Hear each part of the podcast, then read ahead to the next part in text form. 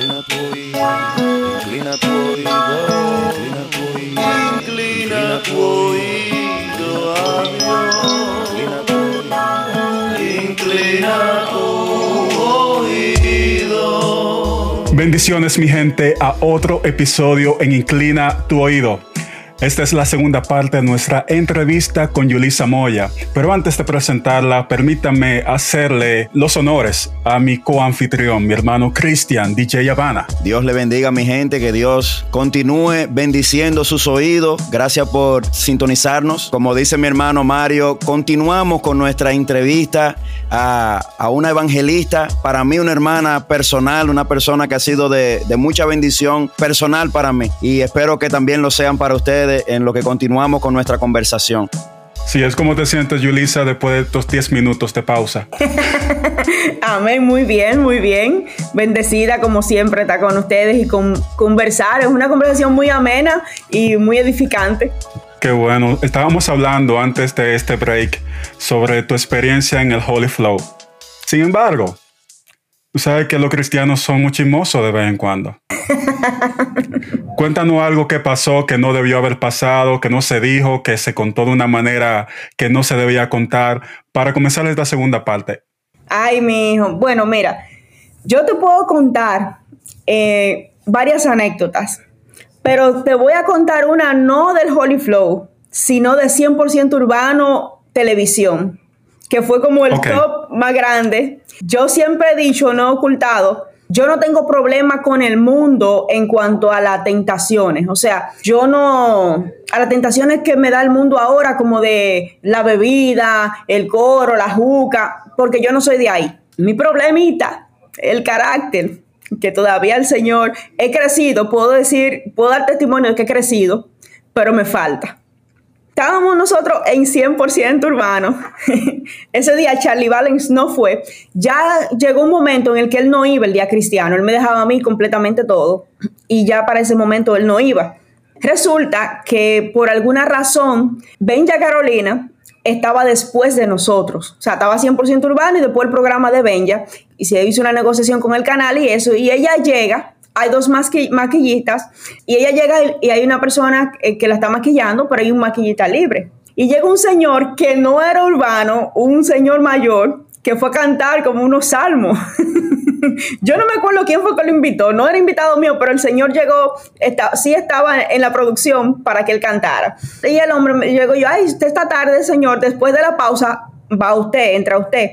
Y me dice él, ay, no hay un maquillajito primero. Bueno, siervo, claro. Entro al camerino y le digo al maquillista que está libre, eh, mira, por favor, eh, para que me le dé una maquilladita rápido, que después lo anuncio entra él. Y Benja dice que los dos maquillistas, el, el programa los contrató para ella.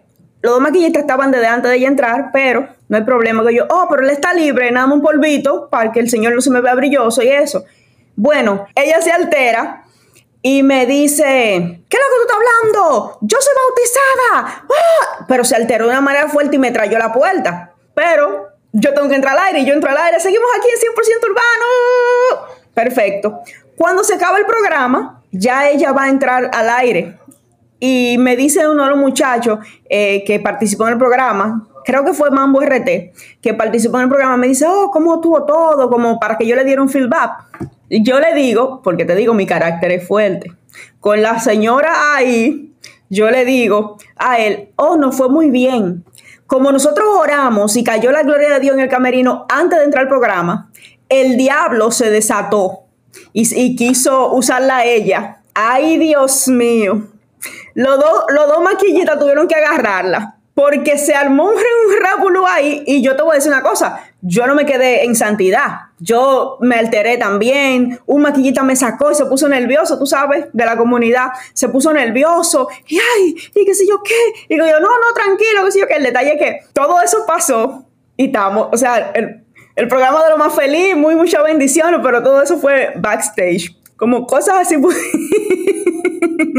cosas así, eh, pues pasaron. Luego, eh, algo muy bonito que pasó es que el director del programa de Supercanal, que yo no lo conocí, nunca yo lo conocí, me mandó eh, a decir con, una de sus secretarias. Ella, la próxima vez que yo fui al canal, la muchacha le avisaron que yo estaba ahí. Ellos estaban esperando que yo llegara y ella bajó y me dijo, mira, dice el director del canal, el señor tal, que disculpe lo que pasó con, con, con Benja, pero que él no quiere como que tú te... Eh, del canal porque lo que tú estás haciendo de bendición y aunque él no es cristiano, él quiere que tú lo sigas haciendo, que ustedes eh, están trayendo bendición a la sociedad y cosas así. Y a mí me pareció tan bonito porque a veces uno piensa que como que no lo están viendo. A veces uno no piensa que el otro no está valorando. Y, y sí, hay gente, hay testigos que están mirando lo que Dios está haciendo y aunque no te lo digan, porque quizás si eso no pasa, nunca yo iba a saber eso, aunque no te lo digan, yo quiero que cada persona que me está viendo entienda que todo lo que tú haces es de bendición, no solamente para el reino, pero también para la sociedad. Porque como yo decía, si tú, si una persona que vende droga en la calle se convierte, tú le estás haciendo bien a la sociedad, porque ya, ya esa persona quitada. ¿Tú entiendes? Entonces, para mí fue de mucha bendición saber que ellos, que sus ojos estaban pendientes y que el programa cristiano no era como uno más, sino que ellos entendían que era de bendición para la sociedad. Eso quizá fue como el top de que pasó que no debió pasar. Esas son las cosas que las personas no ven. Eh, la lucha que uno enfrenta, especialmente cuando uno está como quien dice, en el terreno del enemigo. Usted en ese momento, Yulisa, estaba haciendo de mucha bendición, eh, llevando la palabra. Quizás muchas personas que nos están viendo en este momento no conocen, pero ese era, en los 2000, ese era el programa número uno aquí en República Dominicana, eh, tratando el tema urbano. Y Yulisa tuvo el privilegio de compartir la palabra semanalmente en medio de su ambiente. Entonces, eh, para el mundo solamente vieron la parte de la bendición, pero detrás de cámara es peleando con el enemigo y no necesariamente con personas humanas, como en ese caso, sino con lo espiritual, eh, con las luchas para que lo que estamos haciendo se frene. Pero gloria a Dios por ese testimonio, eh, hermana Yulisa. Sabemos que cuando el Señor pone un don en nosotros, no lo quita. sabemos que esa es tu área, lo que son los medios de comunicación. ¿Estás trabajando algo actualmente en esa área? Mira, soy nueva en Tampa, estoy nueva en Tampa y vi las emisoras de aquí y no creo que este sea un tiempo para emisoras. Sin embargo, estamos trabajando un proyecto con mi pastor. Todavía estamos eh, ajustando cómo va a ser el escenario, cómo va a ser, tú sabes, las cosas, pero queremos hacer un podcast y va a ser algo muy chulo porque va a ser como, como un encuentro entre dos generaciones. O sea, estamos hablando de que mi pastor es un señor yo soy un adolescente de 15 años. Todavía. y pastor ya es un señor, eh, es un obispo. Para decirte, él estaba pastoreando cuando yo nací. Ya tú puedes saber. Va a ser como, esa, como ese contraste de lo que es el Evangelio entre esas dos épocas. Entonces, sí estamos trabajando en eso. Muy probablemente ya para, para finales de septiembre, pues ya estemos promocionando, dando alguna publicidad y arrancarlo, arrancarlo, arrancarlo, pues finales de septiembre, principio de octubre. Y creo que va a ser de mucha bendición. Todavía estamos gestionando el nombre porque tenemos algunos nombres que queremos como que le dé sentido, pero estamos en eso. ¿Cuáles son los nombres para ver si te ayudamos con eso? Bueno, queremos, ponerle eh, los muchachos del pastor. O queríamos ponerle, creo que, que, sugirieron eh, o, gente de iglesia, como cosas como que se vea, que a entender lo que somos. Tú sabes, algo que no queremos hacer es ocultarnos. Tú sabes, no queremos parecer del mundo y que, o sea, yo no quiero sociabilizar con el mundo, no tengo nada en contra de lo que sociabilizan con el mundo, pero queremos ser bien radicales y no estamos buscando, eh, ah, que nos fuimos viral, estamos buscando, si tú necesitas escuchar una palabra de Dios, tú sepas que estos somos nosotros, pero no como confundirnos con el mundo, no, o sea, estos somos nosotros. Si vamos a hablar de evangelismo, por ejemplo, que cuando tú vayas a buscar evangelismo, aquí estamos. Si no te interesa evangelismo, no va a ser nunca un tema controversial ni un tema viral, tú te, entonces no me buscas. Pero no quiero tener un buen contenido que edifique, no necesariamente que alcance eh, mundialmente, pero sí que los que quieren el contenido, pues lo tengan a la mano. Así es, los calladitos somos más. Amén. A mí me gustan los muchachos del pastor. Ese suena bien. Sí, porque somos cuatro jóvenes, dos hembras, dos varones y el pastor. Qué chévere. Y la adolescente Yulisa de 15 años. Como debe de ser. Hablando de eso, tú tienes hijos ya que son casi adolescentes, pero tú no envejeces. Entonces yo quería saber cómo una mujer del reino eh, evangelista súper productiva en la casa del Señor, ¿cómo maneja esa tensión del tiempo y de los recursos entre la familia y el ministerio? Mira, eso es muy difícil. Yo no te voy a engañar. Es muy difícil porque mi pasión, siempre hijos me preguntan, si tú pudieras trabajar en una cosa, que eso sea lo que tú quieres trabajar, ¿qué tú trabajarías? Yo decía, hay dos cosas que me apasionan en la vida, ser mamá y salir y evangelizar, hacer ministerio. Es muy difícil porque yo soy muy activa en el ministerio, pero yo quiero estar presente en la vida de mis hijos. Entonces, ellos pasaron por etapas de escuela, entonces, al yo estar, al estar en una etapa de escuela, eso a mí no me da la oportunidad de, ah, me voy 15 días a Colombia, ah, me, doy, me voy 20 días a México, porque yo tengo que estar en la casa. Entonces, a eso que me refiero que es muy difícil, pero déjame decirte algo. Una vez Dios me habló, cuando yo tenía como 16 años por ahí, yo me quebranté en el altar. Y yo le dije, yo no sé por qué lloré así, porque no tenía nada que ver, pero yo le dije, Señor, llorando, dando gritos, botando a Talagiel en el altar. Yo dije, Señor, si tú me vas a dar un novio, yo quiero que mi noviazgo te sirva, si no, no me dé novio. Si tú me vas a dar un matrimonio, que mi matrimonio te sirva, si no, no me dé matrimonio. Y si tú me vas a dar hijos, que mis hijos te sirvan, si no, no me des hijos, porque yo conozco gente que andan ganando alma, pero lloran porque sus hijos están en las drogas y eso. Yo no quiero eso para mi vida. Cuando yo tuve mis hijos, ya ellos estaban, no estaba todavía la hembra, pero estaban los dos varones. Dios me dijo un día, me acordó esa oración que yo hice.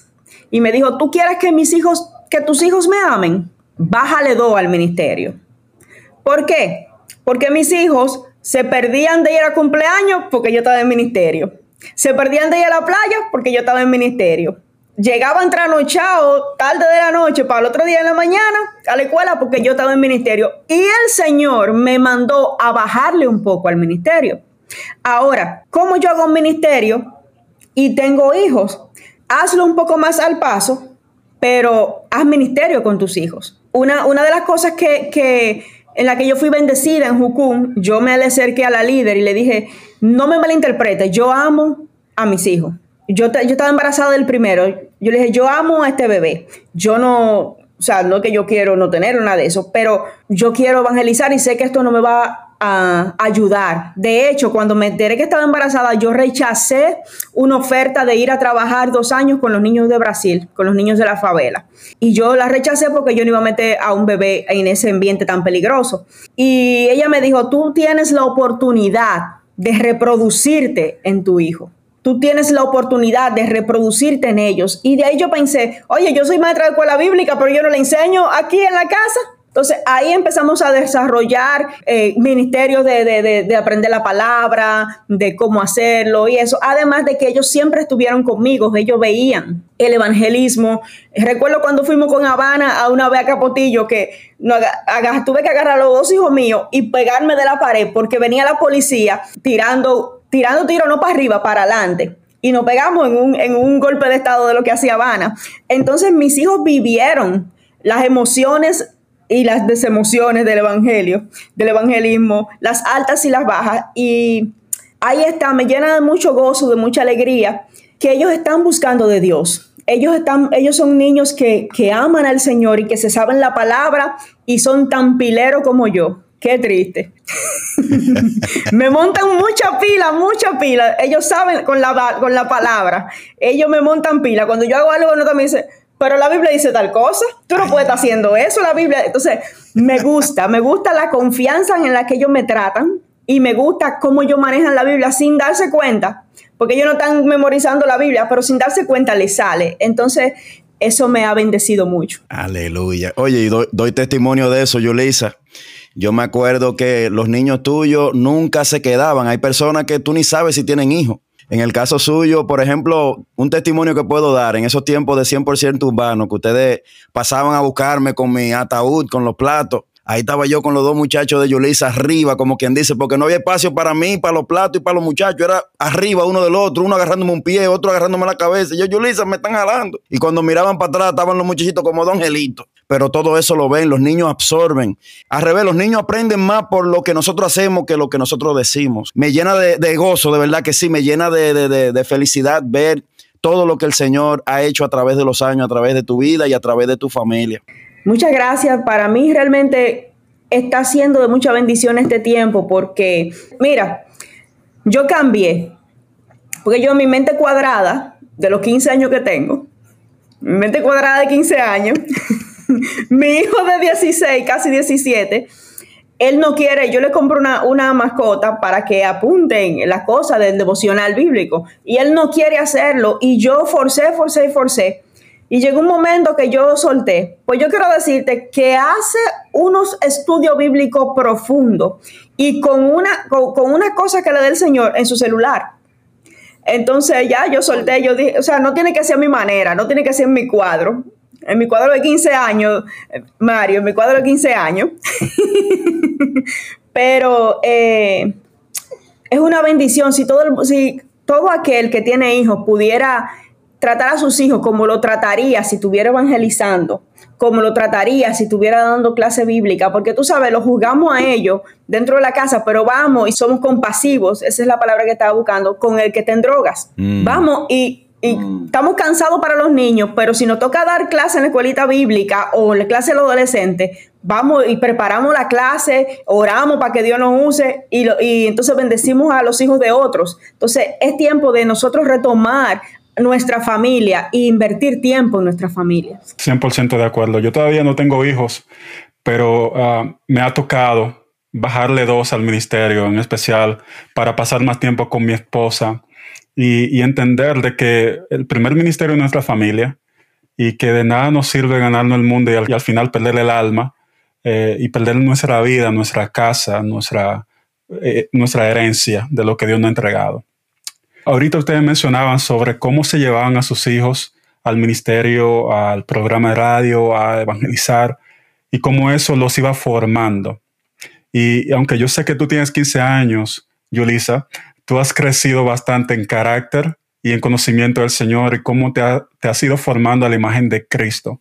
Yo quisiera que de manera de conclusión, y claro, puedes hablar todo lo que quieras, ¿cuáles han sido esas estrategias, esas cosas que Dios ha hecho en tu vida para formarte como una discípula del Señor, como una madre, como una hija, como una esposa, cosas que pudiéramos utilizar eh, nosotros en nuestro diario vivir que nos pueden formar como discípulos de Cristo.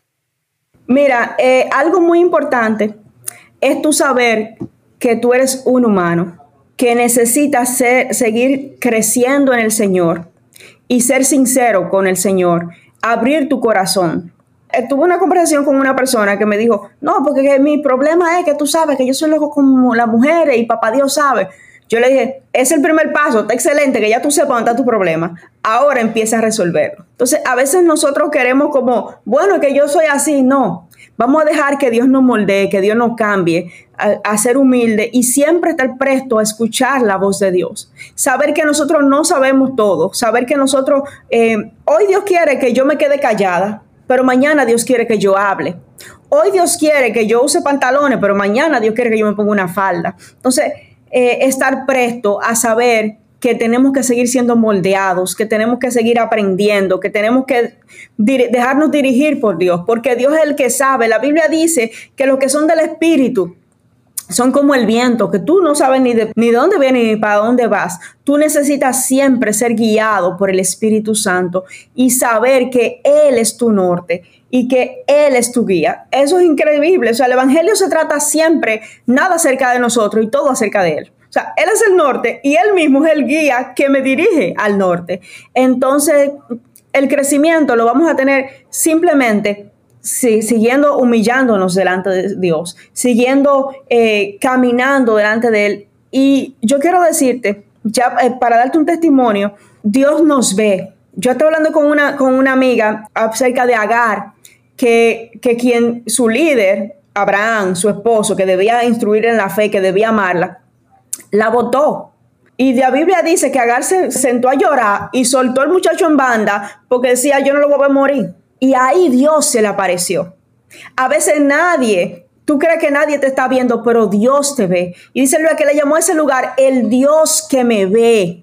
Dios te ve. ¿Y por qué te digo esto? Porque hace unos días yo estaba en mi closet llorando llorando, dando gritos. Y yo no sé por qué, porque yo no estaba orando pensando en eso, pero empecé a decirle, Señor, a veces yo siento que quizás la iglesia no, no, no mira eh, como debe mirar lo que yo hago para ti, no reconoce lo que yo debo reconocer. Y no es que yo estoy buscando reconocimiento, pero me dio por orar así. Tú sabes, como que me desbordé en el Señor. A veces siento que lo que estoy haciendo quizás no está golpeando como debe golpear, quizás eso. Yo no sé cómo decirle lo que me pasó. Eso se terminó ahí. Yo pensé que una oración que había terminado. Continué con mi vida. En la tarde, mi esposo, que siempre va a una compraventa, que está cerca de mi casa, se ha hecho amigo del dueño de la compraventa, quien es la persona que salía a adorar con Billy Graham en sus campañas. El tipo es un adorador tremendo cristiano. Es una compraventa tipo del precio de la historia, que tiene cosas como mi esposo siempre va porque él tiene, una, él tiene dos monedas, una, un ciclo de plata, de la que Judas, eh, de la de Judas, y una blanca, de las del tiempo de Jesús. Está comprobado y todo que la blanca eh, es del tiempo de Jesús por la que yo que internacional de las monedas. Pues para hacerte el cuento largo corto, yo siempre le decía a él, a mí me interesa, a mí me de gustarme, aunque el ciclo de plata se vea más atractivo, me interesa más la blanca. ¿Por qué? Porque la blanca es como que Dios te ve. O sea, la blanca es como que Dios mira lo que tú das, el esfuerzo que hace. Dios mira tu corazón. Porque aunque otros pueden dar mucho, Dios sabe lo que te está costando, lo que tú le estás dando. Pues mi hermano esa tarde, mi esposo pasó por allá a saludar al tipo y le dice, acuérdate, porque él no vende las monedas él dice que eso él lo tiene ahí para evangelizar. Cuando la gente llega y le pregunta, entonces él aprovecha y habla. Entonces eh, mi esposo le dice, oye, cuando vaya a vender el ciclo de plata, yo lo quiero para hacerme una medalla. Así que, y él no, yo no vendo esa. Y dice, fíjate, mi esposa siempre dice que la que le gusta es la blanca por, porque tiene más significado para ella. Y él dice, ¿verdad que tú me dijiste que ibas a sacar un libro? Ah, sí, lo sacó y eso. Dice, ¿tú sabes qué? como regalo para su libro, le quitó el precio y le dijo, llévale esa blanca. Ah. ¿Qué Dios me dijo el mismo día que yo oré? ¿Qué Dios me dijo? Dios, yo veo lo que tú estás dando. O sea, yo tengo una blanca certificada del tiempo de Jesús, certificada. Dios me, me mostró yo te estoy viendo, yo estoy viendo, yo soy el que tengo que verte, yo estoy viendo el sacrificio que tú estás haciendo, yo estoy viendo lo que tú me estás dando. Así que si tú me estás viendo y tú sientes que quizá lo que tú estás haciendo no tiene el impacto que tú creías o, o que alguien, tus líderes en la iglesia, tus padres, tus hijos, tu esposo no están mirando como con agrado lo que tú estás haciendo, Dios es el Dios que te ve. Sigue haciendo lo que Dios te dijo que, que, hagas. Sigue siendo fiel porque Él es el Dios que te ve. Oye, ahí no hay más nada que añadirle. Eso es el perfecto mensaje para terminar este episodio en el día de hoy. Ya ustedes saben, mis hermanos, déjense guiar por Dios. Dios te está viendo y Dios te está respaldando, pero olvídate de lo que están opinando, olvídate de quién te está ayudando, que si Dios está con nosotros, ¿quién contra nosotros? Así que ya ustedes saben, esto fue Inclina tu oído. Si quieren ponerse en comunicación con nosotros, pueden hacerlo a nuestro Gmail, inclina tu oído gmail.com o lo pueden hacer también a través de nuestro Instagram con el mismo nombre. Es gratis a suscribirse. Eso es nuevo, eso es lo último que tiró YouTube, ahora es gratis. Shalom.